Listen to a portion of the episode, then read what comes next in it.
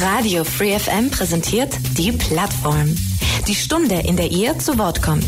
Ihr wollt euren Verein oder eine neue Initiative vorstellen?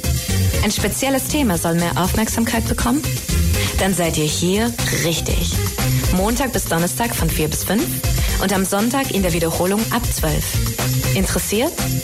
Mails unter plattform at freefm.de oder Ulm 938 6284. Die 102,6 Radio Free FM mit der Plattform um 16 Uhr. Und heute machen wir einen technischen Ausflug, streifen dabei mal den gesundheitlichen Bereich und schauen uns an, wohin sich die Technik in den kommenden Jahren entwickeln könnte, welche Vorteile sich daraus ergeben, natürlich welche Risiken auch ein Stück weit damit mitschwingen und generell wie eine mögliche Zukunft im Bereich KI und Gesundheit aussehen könnte. Mein Name ist Maximilian Strauß und als Experte bei mir zu Gast im Studio jetzt Professor Dr. Walter Swoboda. Er ist Leiter des Instituts DigiHealth an der Hochschule Neu-Ulm und kümmert sich in der Fakultät um Gesundheitsmanagement, forscht in die Richtung KI in der Medizin, hat da vor kurzem auch ein Buch veröffentlicht. Das werden wir in den kommenden 60 Minuten auch noch mal kurz besprechen. Bevor wir aber jetzt zu sehr schon in die Details gehen, erstmal Walter, ich ja. begrüße dich. Schön, dass du hier bist. Ja, hallo Max, ja, vielen Dank. Ich äh, freue mich auch, dass ich hier sein darf. Ich finde es ganz toll, dass ich hier was erzählen darf zur KI in Gesundheit und Pflege. Das ja ein Thema sein wird, das uns die nächsten Jahre äh, ja, ganz besonders betreffen wird. Darf ich vielleicht noch kurz die, wir hatten vorher kurz über eine Geschichte gesprochen, die wir das ganz kurz gleich am Anfang erwähnen. Und zwar äh, gibt es ein Computerspiel, das nennt sich Doom. Äh, die Älteren unter Ihnen werden das vielleicht kennen. Äh, das ist ein Computerspiel, ein typisches Ballerspiel, wo man mit der Waffe in der Hand durch irgendwelche Räume rennt und irgendwelche Zombies erschießen muss. Und dieses Spiel lief vor 30 Jahren, da wurde das erfunden auf sehr, sehr gut ausgestatteten PCs, auf PCs der 5000 Euro Klasse. Und das ist nicht weiter besonders, aber besonders ist, dass letzte Woche ein Programmierer dieses Spiel, dieses ursprüngliche Spiel, das vor 30 Jahren eine gut ausgestattete Hardware erforderte, dass dieses Spiel jetzt neuerdings auf einem Schwangerschaftsstick zum Laufen gebracht wurde. Das heißt, auf einem Stück Technikschrott, auf einem Gerät, das für völlig andere Zwecke verwendet werden würde, so der 10-Euro-Klasse, auf dem läuft es jetzt, da läuft dieses Spiel. Und wenn mir das natürlich so anschaue, dann denke ich dran, wie wird die Welt in 30 Jahren ausschauen?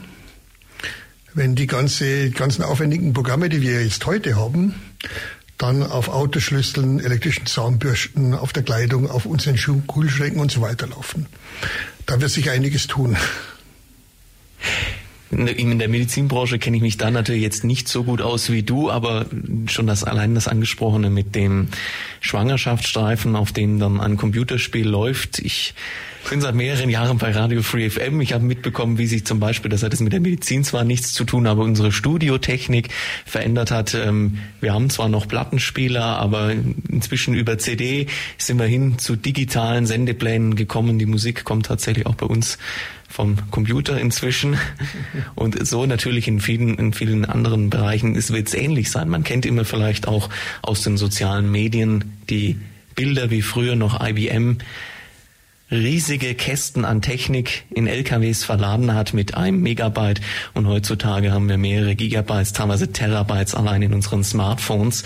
Da sieht man die Veränderung der Technik auch gerade die angesprochenen Smartphones, wie viele mehr Funktionen, die über die Jahre immer zunehmend übernehmen können, welche neue Möglichkeiten sich dadurch bieten. Und das macht natürlich gerade in der Medizinbranche, die ja sehr anspruchsvoll auch ist, wo es um sehr wichtige Themen geht, um Menschen, um die Gesundheit der Menschen, natürlich kein Halt, eher im Gegenteil wie du gesagt hast, wir haben uns vorab unterhalten, das ist eher natürlich ein Bereich, wo sowas pionierhaft auch ein Stück weit vorne weggehen kann und auch vorweg geht, würde ich jetzt, sage ich mal so von meiner Einschätzung her sagen. Und in diese Richtung du bist an der Hochschule Neu-Ulm. 50 Prozent widmest du dich der Lehre, die anderen 50 Prozent der Forschung. Ähm, da forschst du natürlich gerade auch in, in, diese Richtung. Ich würde aber natürlich generell jetzt gerne nochmal einen Schritt zurückgehen und dich natürlich auch dazu befragen, in welcher Rolle du an der Hochschule Neu-Ulm bist. Du warst schon mal hier, aber für alle, die dich vielleicht beim letzten Mal nicht gehört haben, die dich nicht so gut kennen, ja, dass du ein paar Worte zu dir sagst. Ja, ich, also wie gesagt, äh, ähm, ich habe ähm, vor Urzeiten im letzten Jahrtausend Medizin studiert, habe dann äh, an dieses äh, Studium der Medizin ein Informatikstudium angeschlossen. Das fand ich damals ziemlich spannend, dieses Gebiet.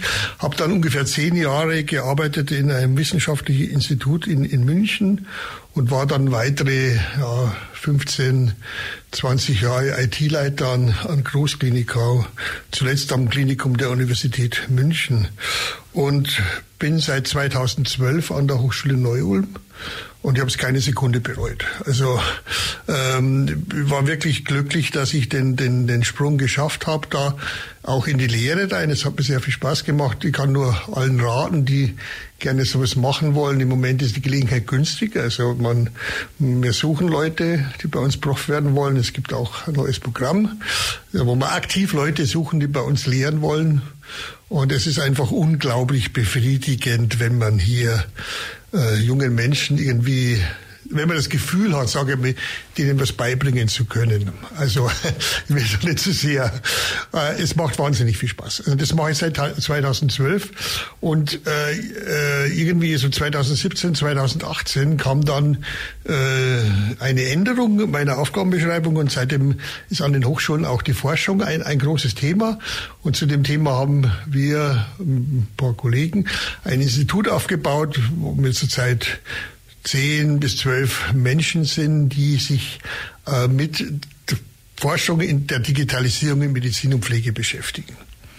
Wir finanzieren uns aus Forschungsmitteln, also das heißt nicht direkt Mitteln der Hochschule, da kriegen wir auch einen Anteil, aber das ist der geringere Anteil. Und wie gesagt, das ist unser Thema.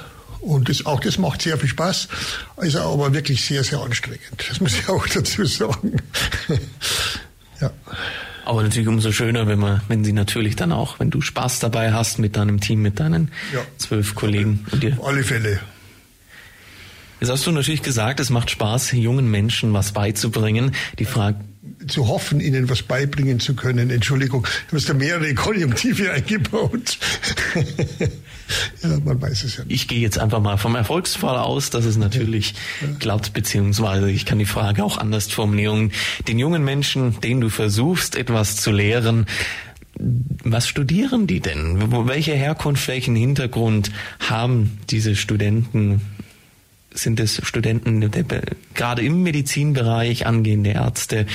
Ähm, also wir haben, wir haben einer der ersten Studiengänge war bei uns Informationsmanagement im Gesundheitswesen. Da geht es also um, um Anwendungen der IT und Technik im Gesundheitswesen. Das war einer der ersten. War ein weiterer Studiengang, der heißt äh, Betriebswirtschaft im Gesundheitswesen. Ja, ein Masterstudiengang, da geht es um äh, digitales Datenmanagement im Gesundheitswesen. Aber wir haben eben auch äh, äh, einen neuen Studiengang, der Physician Assistance ausbildet. Das sind äh, Menschen, die im ärztlichen Bereich äh, arbeiten sollen und äh, zusammen mit den Ärztinnen und Ärzten im Gesundheitswesen eingesetzt werden soll. Und das ist ein Studiengang, der ist also im Moment, äh, der boomt im Moment gerade. Das sind so im Wesentlichen unsere Studiengänge. Natürlich haben wir auch ein Weiterbildungsprogramm für Leute mit abgeschlossener Berufsausbildung, die ihren Bachelor oder ihren Master machen wollen, auch sehr interessant. Also typische Hochschule. Mediziner sind bei uns nicht, aber dafür Physician Assistants. Aber wenn ich vorher richtig zugehört habe, hast du ursprünglich mal Medizin studiert, bist eigentlich gelernter Mediziner, hättest genauso gut Arzt werden können? Ja, ich habe sogar fünf Jahre, äh, ja, ich hoffe, meine damaligen Patienten können mir im Nachhinein verzeihen. nee, also fünf Jahre war ich wirklich in der Klinik und habe da äh, so gearbeitet. Und dann hat dich die Informatik interessiert und du hast gesagt, du möchtest hier nochmal ein zusätzliches Studium zusätzlich? Ja, es war eigentlich, wenn ich ehrlich bin, ähm, ich habe einen Bruder, der damals Informatik studiert hat. Und es war ja zu Zeiten, was sich kein Mensch vorstellen konnte, dass man nicht Geld verdienen könnte. Und der hatte, äh, unterlag also einem ständigen Rechtfertigungsdruck. Und der hat mir dann diesen Witz erzählt mit dem Informatiker, dem Mediziner. Ich weiß gar nicht, äh, doch, ich erzählen einfach. Jemand geht mit dem Telefonbuch zum Informatiker und zum Mediziner und sagt, lernt das auswendig, beide. Und dann sagt eben der Informatiker, wieso und der Mediziner bis wann. Und das hat mich so geärgert, dass ich mir gesagt habe, was der da kann, das kriege ich auch noch hin. Und es gab ja damals, die gibt ja immer noch die, die Fernuniversität in Hagen, die das damals ermöglicht hat. Es ist wirklich interessant, weil diese beiden Gebiete ja äh, immer im Fokus stehen und standen. Aber es hat natürlich auch einen Haufen Konsequenzen, muss man auch sagen. Also es ist nicht unbedingt so, dass, dass alle Mediziner von Informatik träumen und alle Informatiker von der Medizin. Mit Recht. Das, das wäre jetzt so mein erster Eindruck gewesen, wenn ich so aus dem Bauch heraus das beurteilen müsste, dass eigentlich Informatik und die Medizin ich will jetzt nicht sagen, konträrer kann es nicht sein, aber eigentlich eher in diese Richtung als tatsächlich zwei Disziplinen, die miteinander irgendwo Hand in Hand gehen können. Dabei ist natürlich eigentlich vollkommen klar, auch ein Krankenhaus, all die medizinischen Einrichtungen, die haben im Hintergrund Technik. Heutzutage die Patientenakten, man kennt es aus der Presse, digitale Patientenakte. Da geschieht relativ viel. Auch ein Krankenhaus muss sich verwalten. Irgendwie müssen Befunde, Bescheide von einem Arzt zum nächsten kommen und große Ordner trägt man schon lange nicht mehr über den Flur. Ja, ich, will, ich wünschte, es wäre so, vorsichtig zu formulieren. Nee, ein Bereich, der unheimlich wichtig ist und der viel zu selten genannt wird, ist der Bereich der bildgebenden Verfahren, wo die Informatik halt wirklich viel geleistet hat. Also Computertomographie heißt ja nicht umsonst so. Das ist eine, eine, eine Schnittbild, äh, ein, ein Schnittbildverfahren, das halt einfach ohne Computer nicht funktionieren würde. Und genauso ist es beim MRT, also beim Magnetspin. Also es ist schon so, dass heutzutage die Medizin ohne, ohne Technik, ohne IT-Technik nicht mehr auskommt. Und das wird sich eben die nächsten Jahre noch, noch äh, deutlich äh, verändern mit dem Einsatz der künstlichen Intelligenz. Und das ist ein Thema, das uns im Moment sehr beschäftigt, weil wir diese unglaublichen Möglichkeiten, die sich da ergeben, äh, ja, auf uns zukommen sehen. Das war ja nicht so. Vor 30 Jahren war das schon mehr Thema. Also ich habe das damals miterlebt. Ich habe da damals in, auch in einem Forschungsteam gearbeitet, wo wir uns mit künstlicher Intelligenz in der Medizin beschäftigt haben und wir sind komplett gescheitert. Da wurden damals wirklich viel Geld reingesteckt und es ist komplett gescheitert. Und jetzt kommen eben, kommen diese Deep Learning, diese, diese tiefen Netzwerke, die zu erstaunlichen Erfolgen führten. Und jetzt eben am Schluss dieser ChatGPT, der uns, also mich zumindest, ich bin flach auf dem Boden gelegen, wie ich das erste Mal dieses Ding benutzt habe. Und es ist wirklich unglaublich, welche Möglichkeiten sich da ergeben. Also hat die Technik, generell die Informationstechnologie, die Medizin in den letzten Jahrzehnten sozusagen schon stark geprägt, ähm, stark vorangebracht, auch in gewissen Bereichen. Und jetzt durch die zusätzlichen Möglichkeiten der KI können sich für die kommenden Jahre nochmal neue Möglichkeiten ergeben, die der Medizin dann geboten werden. Bevor ich da so viel drumherum redet. Walter, ich denke, du kennst das am allerbesten. Wir haben uns eben drüber unterhalten, ursprünglich mal auch angestoßen von einem Schwangerschaftsstreifen, auf dem jemand das Spiel Doom, das uralte Computerspiel, zum Laufen gebracht hat und davon inspiriert, hast du dich natürlich näher damit beschäftigt. Wohin kann das eigentlich gehen, wenn unsere Technik immer mehr kann, immer mehr Technik auch, ich sag mal, zu rentableren oder erschwinglicheren Preisen, Kosten natürlich auch verfügbar ist und damit Du hattest mal vorher recht lapidar gesagt, irgendwann unsere heut, heute noch, sag ich mal, besten Programme mal auf unserer Zahnbürste laufen. Ja ein schönes Thema mit der Zahnbürste. Das ist eins meiner Lieblingsthemen, weil, weil Sie kennen das ja sicher. Also bei mir ist es so, wenn ich abends die Zähne nicht zwei Minuten putze, dann beschwert sich die Zahnbürste, die, die piepst einmal kurz. Äh, das tut sie heute schon, das ist kein Problem. Aber in 30 Jahren äh, ist die Zahnbürste plötzlich intelligent, weil, weil die, die ganzen, ähm, ja, die ganzen KI-Methoden, die wir jetzt alle entwickeln, die sind eben dann so günstig, dass sie praktisch in allen Alltagsgegenständen drinnen sind. Und Und dann kann die Zahnbürste eben nicht nur sich beschweren, wenn ich meine Zähne nicht ordentlich putze, sondern sie kann mit mir diskutieren, warum dass ich das nicht mache. Und das wird dann wirklich lustig. Aber es ist, ist gleichzeitig auch etwas weniger lustig, wenn man, wenn man sich dann überlegt, dass die Zahnbürste ja dann auch durchaus in der Lage ist, meine Daten, also das heißt meine, meine Unfähigkeit, mir die Zähne ordentlich zu waschen, zu bürsten, äh, an den Kostenträger, also an die Krankenversicherung weiterschickt. Also es wäre durchaus im Rahmen des Möglichen. Und um es auf die Spitze zu treiben, ist es dann so, dass den Status meiner Zähne oder meine Zahnpflege eben nicht mehr ich bestimme oder mein Zahnarzt, sondern die, die elektronische intelligente Zahnbürste. Und dann haben wir äh, was erreicht, das nicht passieren soll. Dann steht die Maschine in ihrer Entscheidung über den Menschen. Und das ist meines Erachtens die wichtigste Forderung, die, die man äh, hier an die Technik haben sollte und die wir alle wirklich Macht verteidigen sollten. Wir müssen vermeiden, dass Maschinen äh, Entscheidung hat über menschliche Intelligenz. Das ist ein ganz, ganz, ganz wichtiger Punkt. Das sagen aber auch wirklich alle. Also das ist ein, ein, ein, ein wirklich wesentlicher Punkt. Sie können das vielleicht nicht vorstellen, aber äh, was wir jetzt heute im, im, im Internet haben, das wird in, in 30 Jahren auf dem Autoschlüssel sein, das wird im, im Handy sowieso, der Kühlschrank wird intelligent sein, der Herd, die, die Socken, die Schuhe. Es wird fast keine Alltagsgegenstände mehr geben, die nicht irgendeine Form von eingebauter Intelligenz haben. Da bin ich fest überzeugt davon. Also durchaus das meiste klingt für mich noch relativ plausibel, dass natürlich viele Dinge, die intelligenten Autoschlüssel in Anführungszeichen sind ja heute schon durchaus äh, existent. Bei den ganzen neuen Fahrzeugen werden alle Einstellungen schon längst auf dem Schlüssel beispielsweise gespeichert. Das Fahrzeug erkennt, welcher Schlüssel, welcher Nutzer übernimmt gewisse Einstellungen, fährt Sitze beispielsweise in die richtige Position bei den Socken, da bin ich noch, das, das klingt für mich jetzt tatsächlich noch ein bisschen arg in weiter Ferne. Glaube ich schon, dass es kommt, also dass die, weil, weil, weil die Hardware einfach so unglaublich günstig wird. Aber wie gesagt, das ist ja nicht unser, unser Hauptproblem. Ich meine, diese Alltagsgegenstände, da habe ich ja vielleicht als, als Nutzer noch die Möglichkeit, äh, Widerspruch einzulegen oder in Zweifelsfall nehme ich die Zahnbürste einfach und werfe sie weg. Aber in der Medizin sieht das Ganze natürlich schon deutlich ernster aus. In der Medizin ist es nämlich so, dass hier dann unter Umständen in gewissen Gebieten äh, äh, die, ja, die künstliche Intelligenz äh, bessere Ergebnisse liefert als eine menschliche Ärztin oder ein menschlicher Arzt. Und äh, dann kann man sich jetzt natürlich einfach nur darüber freuen, weil man sagt, okay, dann kriegen wir bessere Ergebnisse.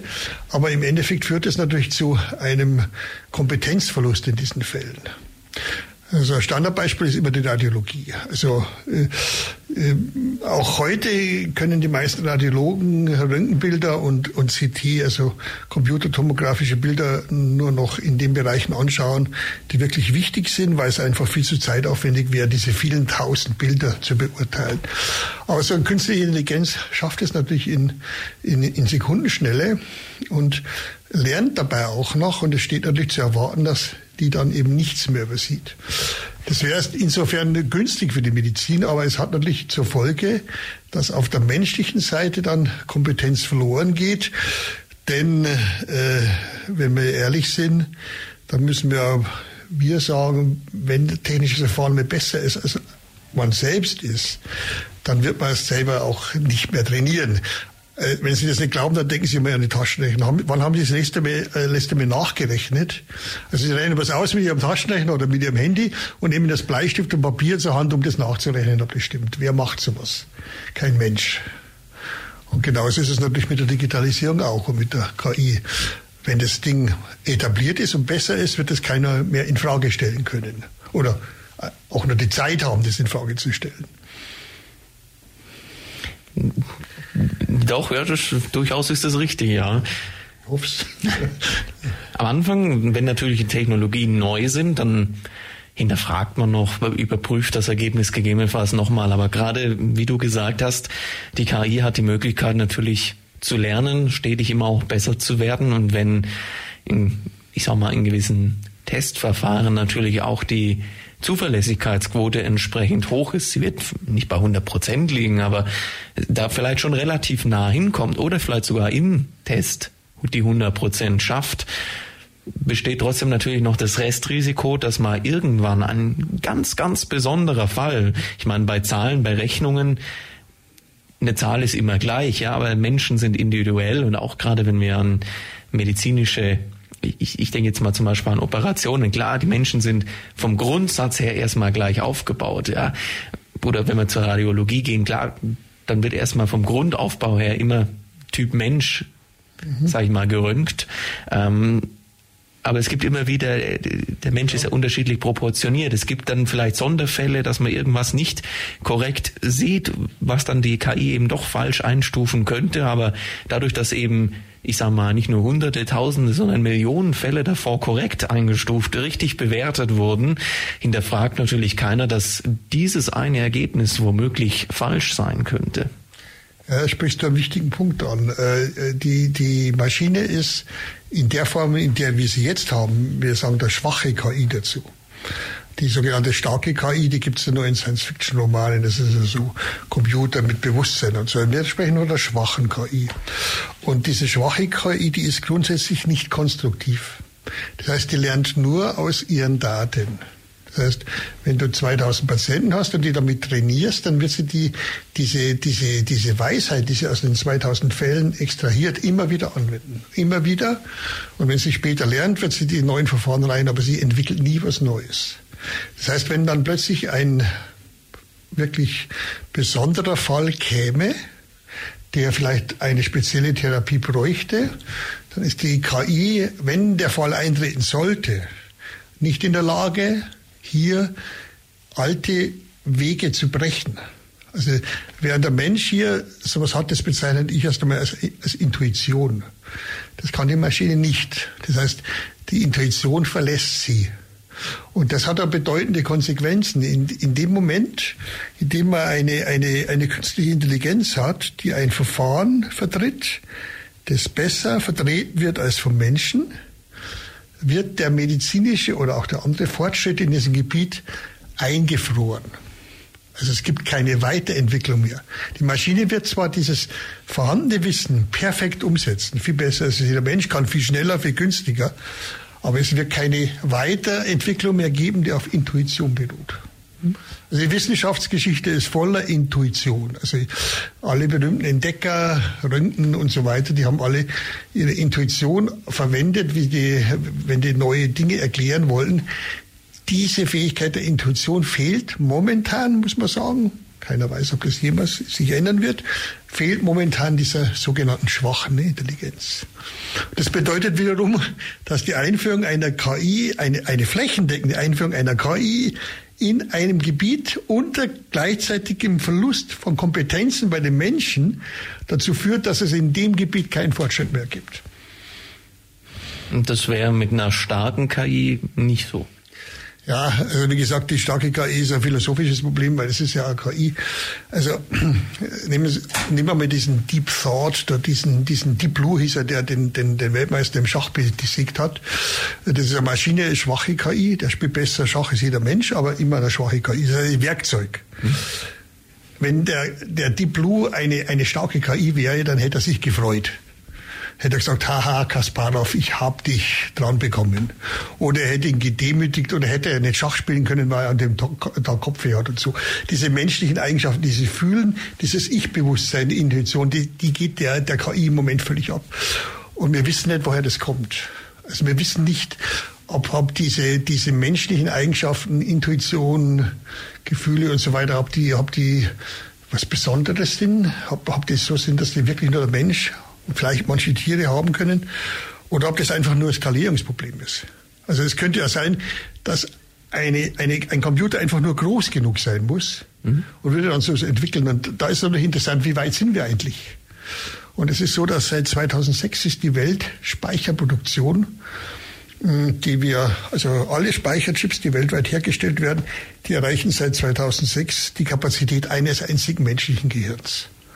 Und gleichzeitig äh, sind wir auch so weit, dass wir von der Geschwindigkeit der Datenverarbeitung so sehr weit sind, dass alle Rechner dieser Erde so viel Daten austauschen wie ein menschliches Gehirn ungefähr.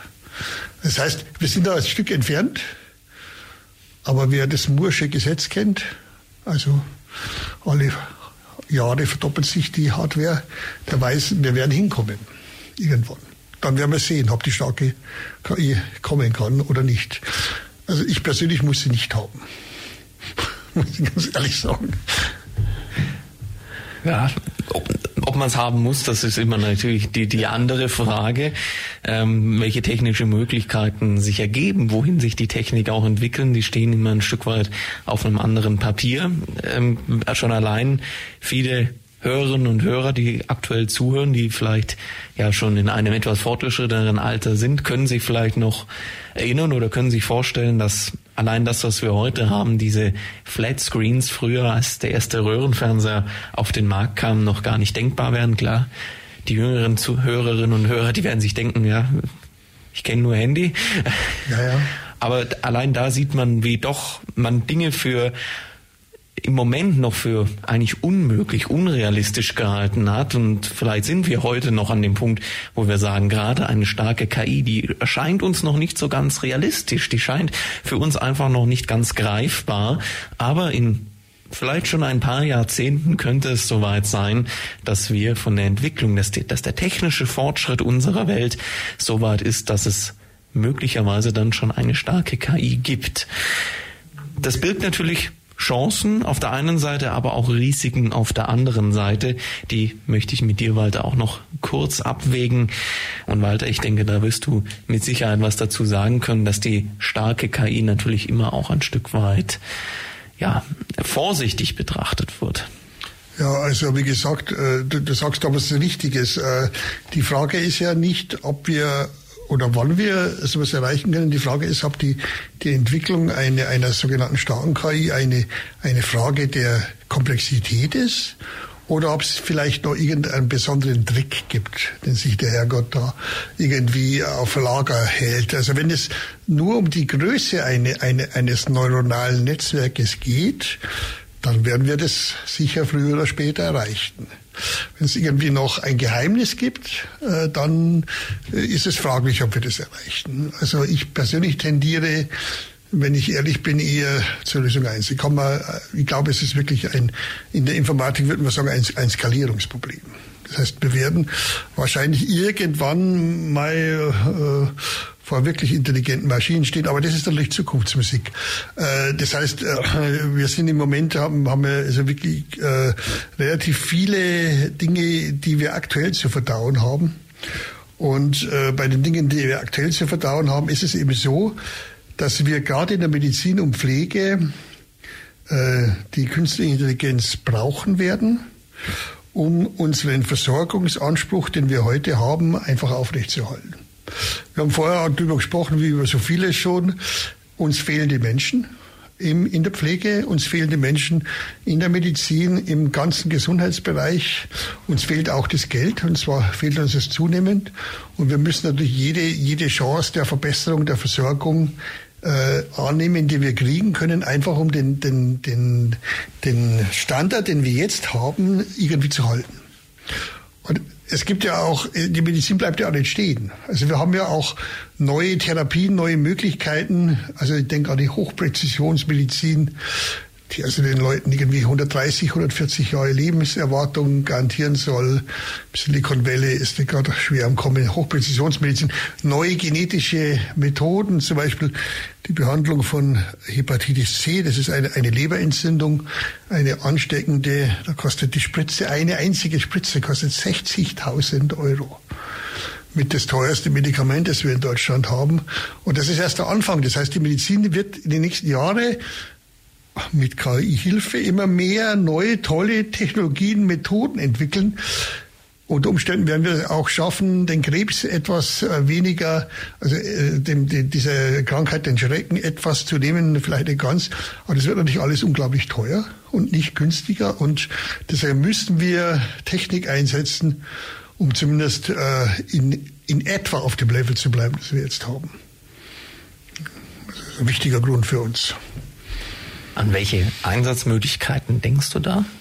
Ja, also wie gesagt, äh, ähm, wenn es um Digitalisierung geht oder um Einsatz von künstlicher Intelligenz in Medizin und Pflege, dann äh, ist für uns die Pflege ein wichtiges Gebiet, obwohl die Pflege eigentlich wirklich schlecht zu digitalisieren ist und äh, auch sich nicht besonders eignet für den Einsatz von künstlicher Intelligenz. Also wenn Sie äh, mal ein bisschen vielleicht den Werbeblock hier öffnen, also wenn Sie künftig in Ihrem Berufsfeld künstliche Intelligenz entgehen wollen, weitestgehend entgehen wollen, dann machen Sie doch, gehen Sie doch bitte in die Pflege, denn da sind Sie relativ sicher. Äh, ganz grundsätzlich ist es so, wer mit dem Menschen agiert, der es vor diesen modernen Techniken äh, etwas sicherer als andere, denn die beste Schnittstelle zum Menschen ist der Mensch. Das ist einfach so. Berufsfelder, die eine Maschine bedienen. Ich denke da an Piloten, Fahrer, Radiologen, Labormediziner.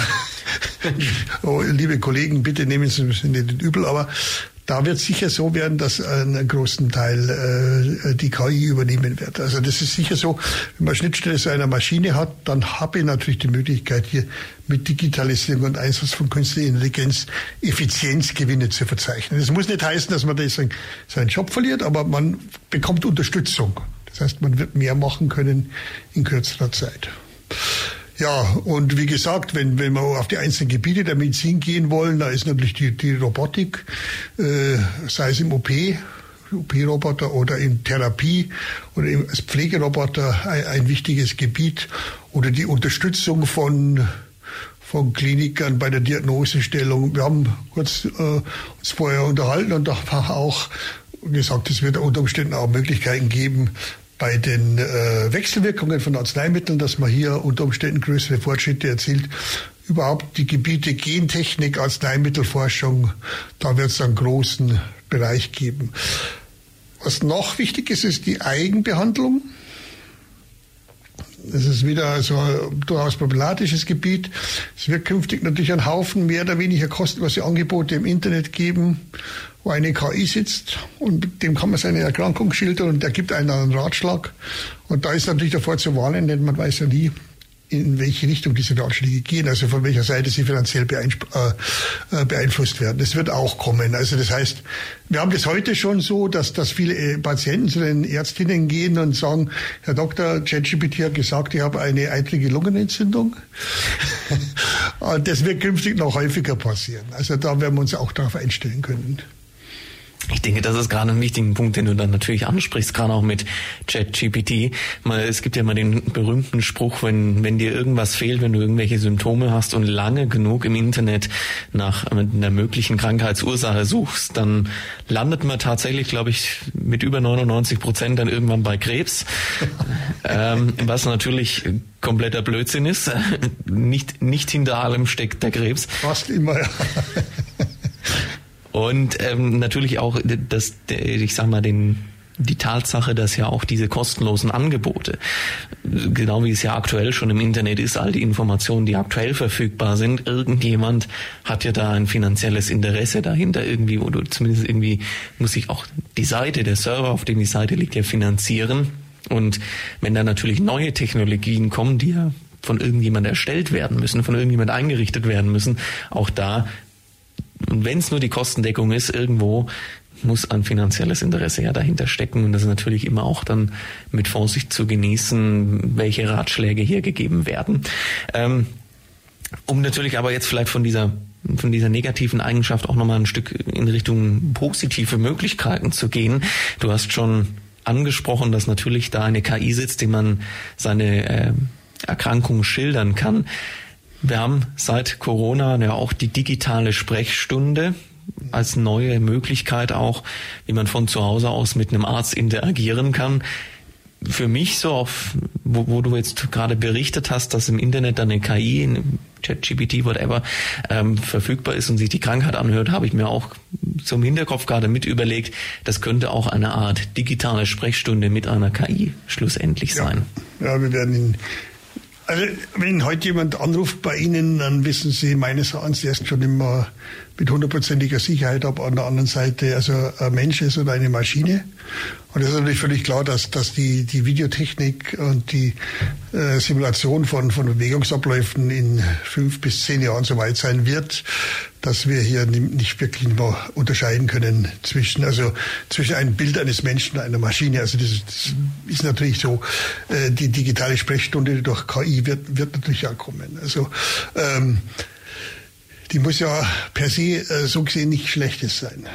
Das, wenn, wenn, wenn, wenn, wenn, wenn diese diese Möglichkeit einigermaßen valide ist und dem Patienten hilft. Und es gibt ja viele Erkrankungen, denken Sie gerade, denken gerade aus dem psychiatrischen, neurologischen Bereich, wo einfach auch die, das Gespräch Selbsttherapie ist. Also ich bin sogar der Meinung, in aller, allermeisten Fällen ist das Gespräch selbst ein Teil der Therapie. Äh, dann, dann kann es ja helfen und, und die, die, die Last der Krankheit bei den Patienten äh, erleichtern.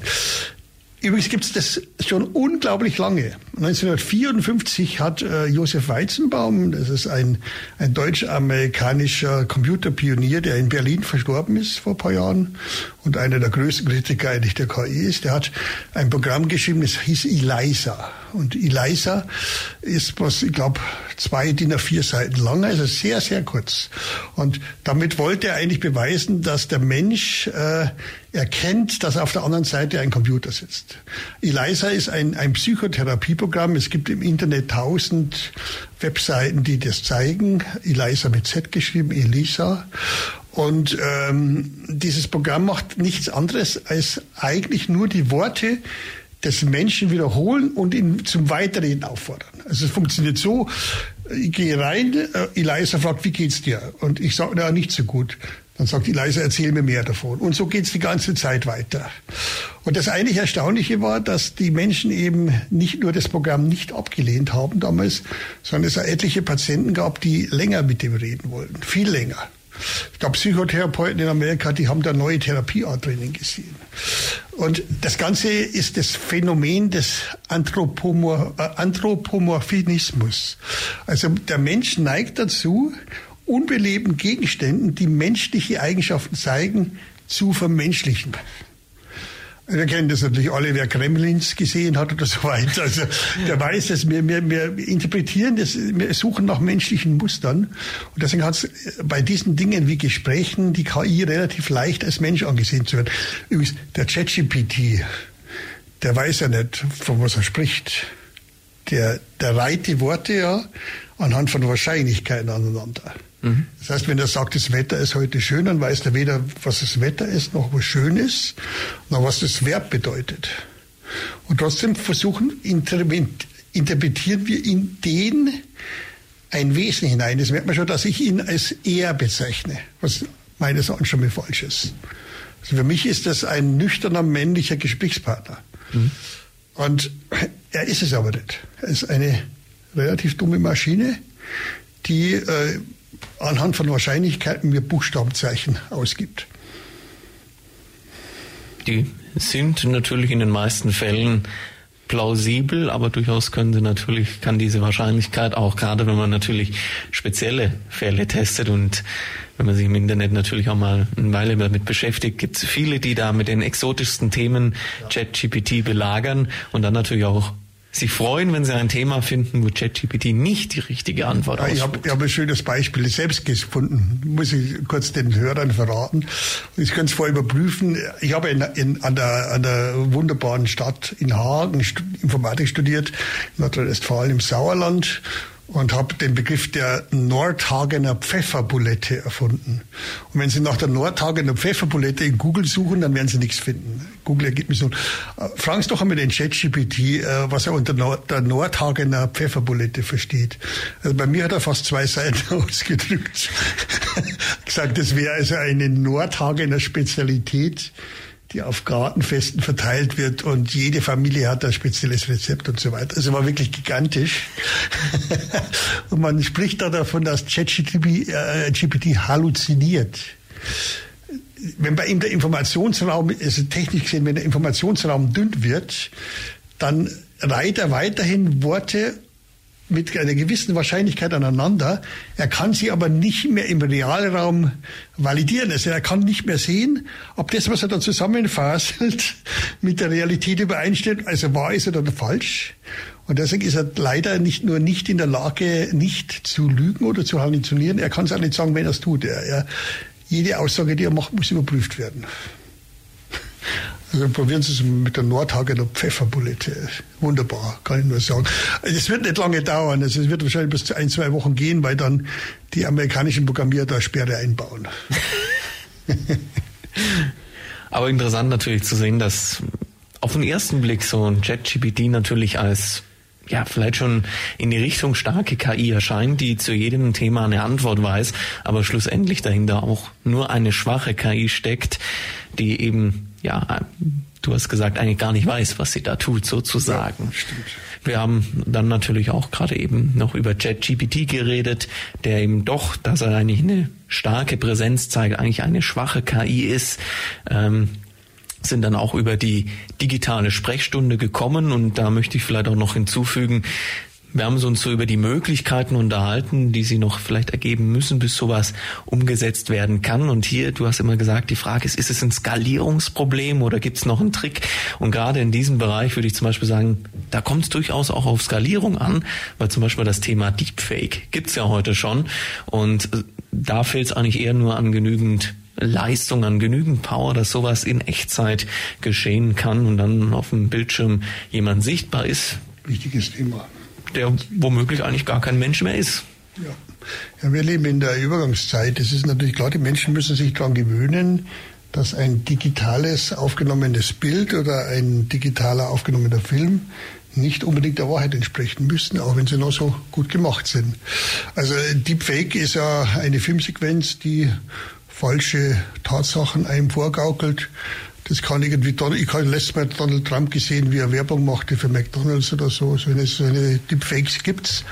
Und wie gesagt, das wird sich, das wird sich natürlich, das wird sich natürlich ausbreiten. Das ist völlig klar.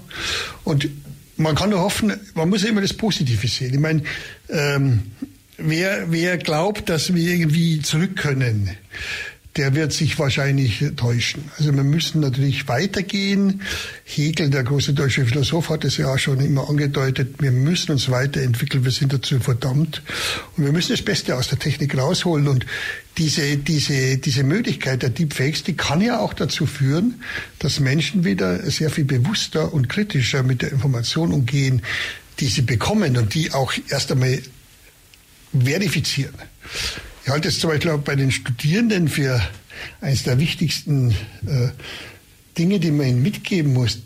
Die Skepsis gegenüber allem, was man tagsüber verdaut, was man mitbekommt. Wir müssen das für uns selber prüfen. Und wie gesagt, das wäre ja ein, ein positiver Effekt. Und ich bin ja sowieso der Möglichkeit, äh, der Meinung, dass wir bei aller Kritik und bei allen Gefahren und bei allen Regeln, die wir da haben müssen und, und haben sollen, dass wir da durchaus einmal die positiven Dinge äh, auch in den Vordergrund rücken. Und äh, ich kann nur sagen, ich stamme noch aus einer Zeit, äh, wie es kein Internet gab. Und für mich persönlich ist das Internet eine unglaubliche Bereicherung. Ich bin immer noch so, dass ich sagen muss, wie toll das ist, dass man hier Informationen einfach so bekommt, ohne sich also ich kann mich erinnern, früher muss man in die Bibliothek gehen und dann hatte man einen Freund, dessen Vater hat ein zehnbändiges Lexikon gehabt. Und als man dann in das Wohnzimmer gegangen hat, sich das Buch rausgeholt und dann stand es natürlich nicht drin, was man wissen wollte. Und heute äh, zieht man hier das Handy raus und befragt man Tante Google. Es ist toll. Ich bin wirklich froh, dass ich das so erleben darf. Udo schon einen vielleicht auch daran noch anknüpfen, natürlich auch das Thema Smartphone. Am Anfang noch mit großer Skepsis entgegengeblickt. Heutzutage, ja, Zuerst gab es noch viele, die gesagt haben, für was braucht man diese ganzen Funktionen immer auf dem Handy griffbereit. Aber wenn man heute unterwegs ist, wie einfach man doch sei es im Internet eine Information nachrecherchieren kann auf die Schnelle, kann sich online noch ein Ticket beispielsweise auch über Smartphone für den Bus oder für die Bahn besorgen und braucht nicht lange am Fahrkartenautomaten anstehen. Und da sieht man einfach die Wandlung, die Dynamik, die Möglichkeiten, die sich darüber ergeben. Natürlich die gewisse Grundskepsis durchaus Ja, aber es ist toll. Also wenn man sich überlegt, nach irgendwie im dunklen Mittelalter, ein paar hundert Jahre gar nichts. Und jetzt haben wir plötzlich die ganzen Möglichkeiten. Ja, man kann im Handy den Podcast hören von, von Free FM. Man kann auch, und das ist, äh, muss ich immer wieder sagen, man kann auch Hörbücher, finde ich persönlich wahnsinnig faszinierend. Und ich bin auch ein großer Fan von, von, von, von E-Books.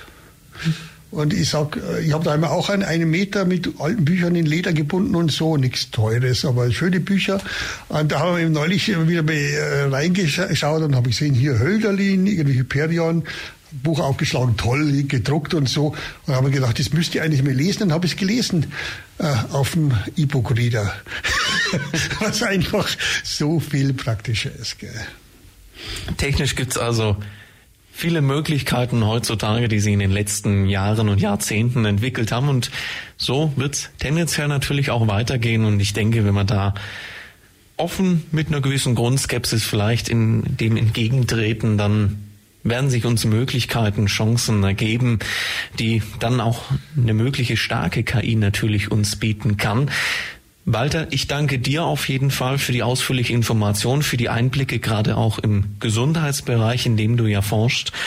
Professor Dr. Walter Sobada, Leiter des Instituts DigiHealth der Hochschule Neu-Ulm, hat sich die vergangenen 60 Minuten Zeit genommen, uns ein bisschen in das Thema KI im Gesundheitsbereich, vor allem natürlich auch in der Medizin zu führen. Walter, ich danke dir ganz. Ja. Also ich bedanke mich auch und wie gesagt, ich bin deiner Meinung, äh, machen wir das Beste daraus, aber was anderes bleibt uns ja eh nicht übrig. Das muss man auch dazu sagen. Gut. Führt kein Weg dran vorbei. Dir auf jeden Fall weiterhin toll und spannende Forschung. Danke. Das war die FreeFM-Plattform auf der 102,6. Vergangene Sendungen gibt's zum Nachhören auf freefm.de slash Programm slash Plattform.